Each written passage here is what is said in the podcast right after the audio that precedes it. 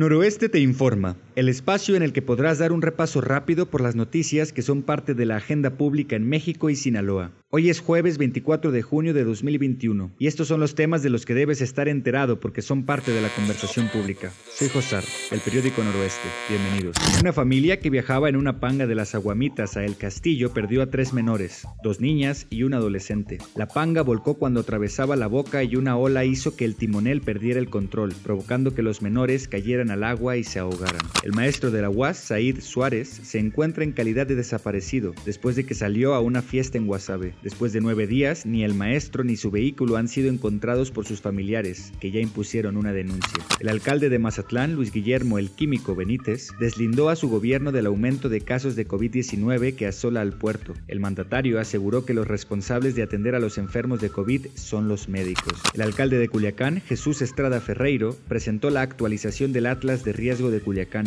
El documento enlista las zonas más vulnerables de la capital sinaloense, actualizado después de 12 años.